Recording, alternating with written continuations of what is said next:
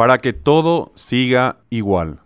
En la semana pasada, una marcada por la división en torno al proyecto de transformación educativa, se habló de casi todo, menos de la educación. El consenso general parece ser, sin embargo, que la reforma que se inició a mediados de los años 90 fue un completo desastre que sigue causando mucho daño en la sociedad actual. Debatir sobre la educación tiene que implicar el involucramiento de todos los sectores de la sociedad, sin duda alguna, pero llevar la conversación hacia el derrotero de la desinformación no es más que una estrategia del establishment para mantener el statu quo de un sistema que escupe, cada año miles de estudiantes que, en una gran mayoría, no están preparados para aprovechar oportunidades o, como se suele decir, triunfar. Los estándares educacionales del Paraguay son, en líneas generales, muy bajos, aunque es innegable que las oportunidades, muchas veces ofrecidas en alianzas entre el Estado, la comunidad internacional y universidades del exterior, elevaron el nivel de muchos estudiantes que explotan su potencial, pero fuera del país. Sin embargo, una inmensa mayoría de alumnos de todos los niveles enfrenta otras realidades que van desde la malnutrición escolar, la falta de recursos o de estructuras edilicias adecuadas. A esos problemas se suman los educadores que no están capacitados o que son muy mal pagados y están, en consecuencia, desmotivados. Esto redunda en un peligroso cóctel que genera una alta tasa de deserción que se concatena con la situación socioeconómica de las familias. Dicho esto, hay demasiados grupos de interés a los que les conviene que todo siga igual y que nada cambie. Así, la estructura social será siempre la misma en un país en donde la brecha entre ricos y pobres es gigantesca.